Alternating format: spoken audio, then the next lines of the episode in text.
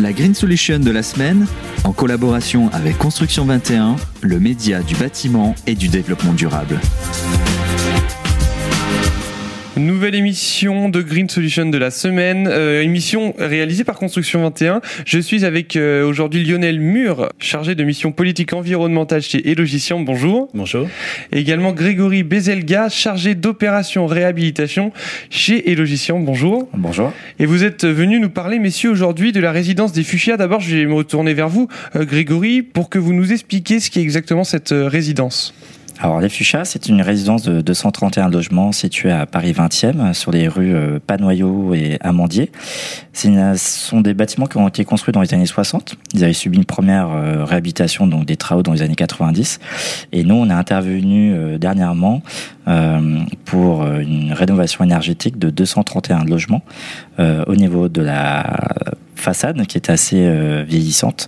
On s'est aperçu qu'on avait également quelques fuites, donc on a intervenu sur l'étanchéité. Et on, on, a profité pour changer des, des chaudières euh, et passer à des nouvelles chaudières gaz à, condensation nouvelle génération. Euh, ce qui nous a permis en fait d'améliorer considérablement euh, la performance énergétique. Et on avait également euh, l'ambition d'avoir plusieurs approches. Une approche donc environnementale avec le, on vous a parlé tout à l'heure de, l'amélioration énergétique, mais également euh, sur une approche euh, culturelle, puisqu'on a fait intervenir un, photographe qui était un ancien locataire, euh, qui a photographié certains locataires, et enfin on a fait intervenir une association locale qui emploie des, personnes handicapées, et on a réussi à, à, à réaliser 2245 heures, qui représentent 16 mois à taux plein d'une personne embauchée en fait. Pour cette résidence, donc vous avez dit toutes les choses que vous avez mises en place. Vous avez euh, reçu deux mentions du jury lors euh, de la finale du concours des euh, Green Solution Awards France, dont la finale d'ailleurs internationale aura lieu à Batimat le 4 novembre. Est-ce que vous pouvez nous expliquer un peu, euh, Lionel Mur, un, ce qui s'est passé euh, pour avoir été mentionné par le jury pour le Grand Prix, je rappelle, euh, premièrement de rénovation durable et la mention du jury également pour le prix bas carbone lors de justement ces Green Solution Awards. L'opération s'est terminée en 2018 euh, et quand on a fait le bilan avec l'entreprise Bouygues Habitat Réhabilité et ses co-traitants à la fin du chantier, on s'est rendu compte que la démarche environnementale qu'évoquait Grégory avait été exemplaire à la fois sur les objectifs énergétiques qu'on avait recherchés, donc c'est ce qui correspond un peu au, au, prix rénovation, mais également sur la gestion du chantier, sur la gestion des déchets euh, le réemploi et le recyclage des déchets. Donc euh, ces sujets-là nous ont, euh, nous ont incité à concourir dans la catégorie bas carbone. On voulait absolument euh, en interne euh, montrer l'exemplarité de la démarche et puis euh, partager cette expérience par le biais du site Construction 21. Donc on a publié notre fiche et puis on a présenté l'opération sur la catégorie bas carbone et le jury a retenu la candidature sur les deux catégories finalement, puisque on, estimait que euh, sur la partie rénovation énergétique, c'était un peu plus courant. Chez nous, euh, le, développement durable et l'efficacité énergétique, c'est quelque chose euh, qui, est là, qui est présent depuis plus de dix ans, depuis le premier plan climat de la ville de Paris. Euh, donc euh, c'était moins exceptionnel, ça nous semblait moins, important à mettre en avant. On voulait vraiment pousser le côté bas carbone euh, parce que sur ce chantier, on ne s'est pas contenté de trier les déchets ou de les revaloriser dans un incinérateur. on a trouvé des solutions avec l'entreprise pour les réutiliser, les réemployer, en faire de nouveaux matériaux pour des partenaires. et puis on a aussi testé une filière de recyclage de la laine de verre. Et Grégory, est-ce que vous pouvez nous donner vraiment la différence entre ce chantier euh, de la résidence des Fuchsia et les autres habituels? En fait, sur ce chantier-là, on avait pas mal de, matériaux qu'on pouvait réemployer, notamment un grand linéaire de bois euh, ou une grande quantité de, laine de verre. Euh, de mémoire, on est à 7000 mètres carrés de laine de verre qu'on a pu euh, réemployer ou recycler. Euh, et également, on avait euh, chose rare sur Paris, on avait de la place pour du stockage. Euh, cette démarche de, de, réemploi recyclage nécessite quand même de la place, nécessite également une, une, collaboration avec les différents partenaires et des fois on n'a pas forcément les mêmes plannings entreprises et les partenaires ou les associations quand ils souhaitent récupérer les différents matériaux. Donc le fait d'avoir de la place sur site, ça a été un grand atout, même si derrière on doit passer par une, une bonne communication auprès des locataires puisqu'on est en occupé. Des fois ils comprennent pas que des bennes ou des big bags remplis de laine de verre restent pendant plusieurs jours sur le site.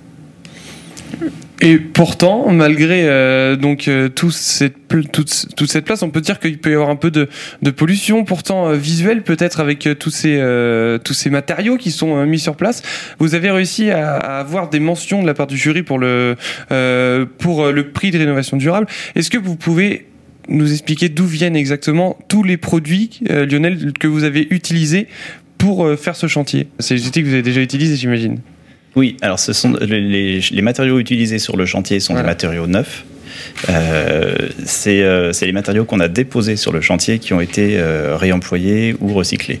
Euh, par la suite. Par la suite. Euh, donc, euh, ce qu'expliquerait Grégory sur la gestion de, des stocks, des big bags et des, des palettes dans les cours des immeubles, ce qui a été une contrainte pour les locataires puisque on a le chantier a un peu squatté les cours pour faire ce tri.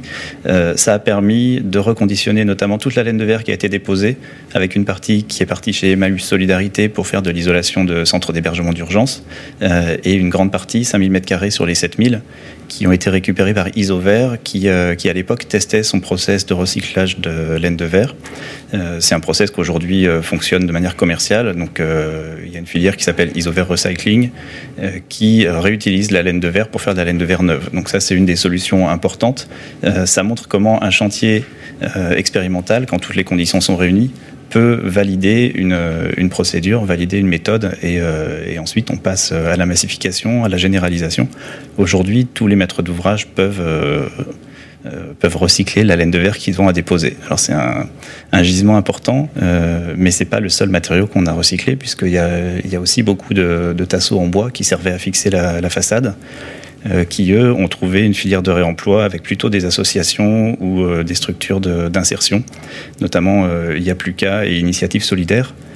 Euh, qui, euh, là aussi, il y a un problème logistique, hein, euh, qui dispose de locaux pour stocker ce bois en attente d'utilisation, qui font des ateliers de, fabrication de, meubles, de menuiserie, avec des personnes en insertion et avec aussi du public qui souhaite s'initier à la menuiserie et qui, peut refabriquer des meubles à partir de bois qui a déjà servi pendant 20 ans à fixer la façade de notre immeuble.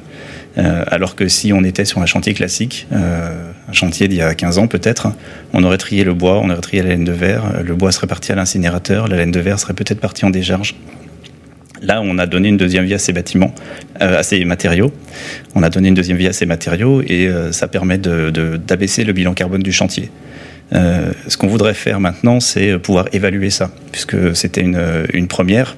Euh, L'entreprise euh, Bouygues Habitat Réhabilité nous a proposé ces solutions euh, pour répondre à notre cahier des charges environnementales. Euh, mais on n'était pas encore euh, suffisamment sachant, on n'avait pas les, le retour d'expérience pour définir qu'il fallait mesurer quel impact ça avait sur euh, le, les émissions de carbone ou les, les, consommations d'énergie du chantier. Donc ça, c'est les prochaines étapes sur les prochains chantiers, d'avoir de, des exigences plus importantes et de mesurer les effets de, du chantier. Il y a quelque chose qui me marque dans ce que vous dites, c'est vous dites donc nos, nos, nos, déchets sont partis donc vers Initiative Solidaire, vers une autre association, vous m'avez dit. Emmaüs Solidarité. C'est ça. Est-ce qu'au final, euh, pour euh, bien trier, pour pouvoir recycler, entre guillemets, après, il faut aussi faire preuve un peu de solidarité, de laisser des produits vers des associations ou des personnes qui en ont vraiment besoin? Est-ce que vous auriez pu faire autre chose de ces produits-là? Aujourd'hui, il existe des plateformes de réemploi euh, qui fonctionnent sur un peu comme le Bon Coin, on va dire. Donc, c'est des petites annonces. chacun espère trouver un débouché et le valoriser. Euh, ce qui est compliqué dans le réemploi, c'est ce qu'on a appris aussi, c'est qu'il faut trouver la filière euh, immédiate. La personne qui a besoin du matériau euh, à réemployer n'en a pas forcément besoin au moment où on le dépose. Donc là, il y a toute la problématique de stockage et de logistique qui fait qu'on a occupé des cours. Si on avait dû faire ça sur un trottoir, sur une voirie classique, à Paris, c'est assez difficile de trouver les espaces pour faire le tri. Là, on avait la chance d'avoir des cours intérieurs où faire ce tri correctement. Et ensuite, il faut aussi que euh, toute la gestion euh, du déplacement du chantier jusqu'au site de réutilisation euh, soit assumée par tout le monde. Donc il n'y a pas vraiment de modèle économique. il faut trouver la filière et c'est toujours plus intéressant de réemployer un matériau que de payer pour le mettre en décharge. même en le donnant, la, personne qui reçoit un matériau, même en cadeau, elle a un coût d'utilisation. Elle a un coût pour aller chercher le matériau, elle a un coût peut-être de remise en forme ou de, de, de, restructuration du matériaux, il y a de la découpe, il y a des chutes, il y a, aussi des déchets à gérer sur son chantier. Euh, et donc euh, tout ça, aujourd'hui, ça fonctionne beaucoup avec des associations, vous l'avez constaté. Euh, les filières se mettent en place. Il y a aussi des sujets d'assurance ou de responsabilité, puisque ce ne sont pas des matériaux neufs, donc ils n'ont plus les mêmes garanties qu'on a pu avoir, nous, sur notre immeuble. Les, matériaux neufs qu'on a mis sur nos façades, on avait besoin qu'ils soient neufs pour bénéficier des garanties, pour s'assurer qu'ils étaient pérennes. là, avec Initiative Solidaire et avec Emmaüs Solidarité, le, réemploi s'est fait sur des solutions avec des exigences différentes. Euh, on n'aurait pas pu réemployer la laine de verre sur un bâtiment de 10 étages, euh, tout simplement parce qu'il euh, y aurait eu le bureau de contrôle, l'assureur, les pompiers qui nous auraient dit non, il y a un risque. c'est pas un produit sorti d'usine avec toutes ces certifications et, et tous ces labels. ça reste aujourd'hui une utilisation un peu en mode dégradé. Ce qui est intéressant, euh, c'est qu'on a aussi l'autre volet sur l'opération avec euh, Isover qui recycle la laine de verre. Euh, aujourd'hui, je crois qu'ils ont plus de la moitié de leur matière première qui est issue de recyclage. Du recyclage de laine de verre, mais aussi de bouteilles en, verre. ça veut dire que déjà aujourd'hui, quand on pose de la laine de verre, même si c'est pas écrit, même si c'est pas valorisé, même s'il n'y a pas un, logo vert pour dire que c'est du verre recyclé à 50%, c'est déjà le cas. Euh, c'est comme quand vous achetez euh, une bouteille au supermarché, une bouteille en verre bien sûr. Euh, on vous le dit pas, mais il y a une grande part de verre recyclé dans la bouteille déjà. Donc ça, c'est un modèle, le recyclage du verre, d'économie qui fonctionne sur le recyclage et le réemploi. il y a toutes les filières ensuite qu'il faut mettre en place sur les autres matériaux, donc le bardage, le bois. Il y avait aussi des, baguettes en aluminium qui ont été réutilisées ou en tout cas stockées en attente d'un réemploi ultérieur, mais sur lesquelles les filières économiques n'existent pas encore. Euh, il faut aussi qu'il y ait un gisement. Euh, la laine de verre, euh, c'est un produit qui n'est pas si ancien que ça, et le, jusque, jusque dans les années 2000, on n'en déposait pas des stocks monstrueux chaque année, et il n'y avait pas d'opportunité économique pour les acteurs à développer la filière de réemploi.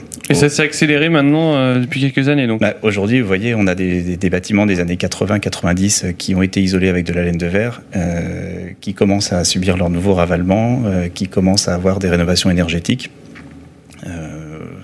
Nous-mêmes, euh, on a des, un stock de rénovation énergétique euh, qui a été programmé, là, qui, euh, qui porte sur près de 10 000 logements dans les 10 prochaines années. Donc, ce n'est pas des milliers de, de mètres carrés, c'est peut-être des centaines de milliers de mètres carrés de laine de verre qu'il va falloir recycler. Ok. Donc, le, la filière, là, ne peut pas être une filière artisanale ou associative. On a besoin d'un partenaire industriel. Donc, ça dépend en fonction de, de, de, ce que vous avez, en fait, comme, comme laine de verre. Très bien. Ça dépend du gisement. Et vous aviez quelque chose à rajouter, hein, Grégory, par rapport euh, à, la, à, la, taxe carbone? Alors en fait, sur, sur, sur cette opération-là, euh, comme on a réemployé quand même pas mal de matériaux, euh, on a 20 tonnes de sable préservé qui font à peu près 64 tonnes carbone piégées dans les puits carbone. On a préservé 95 arbres qui fait un total de 80 tonnes d'émissions carbone économisées sur cette opération-là.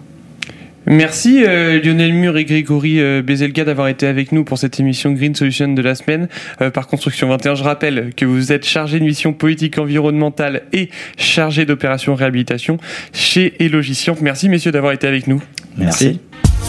La Green Solution de la semaine, en collaboration avec Construction 21, le média du bâtiment et du développement durable.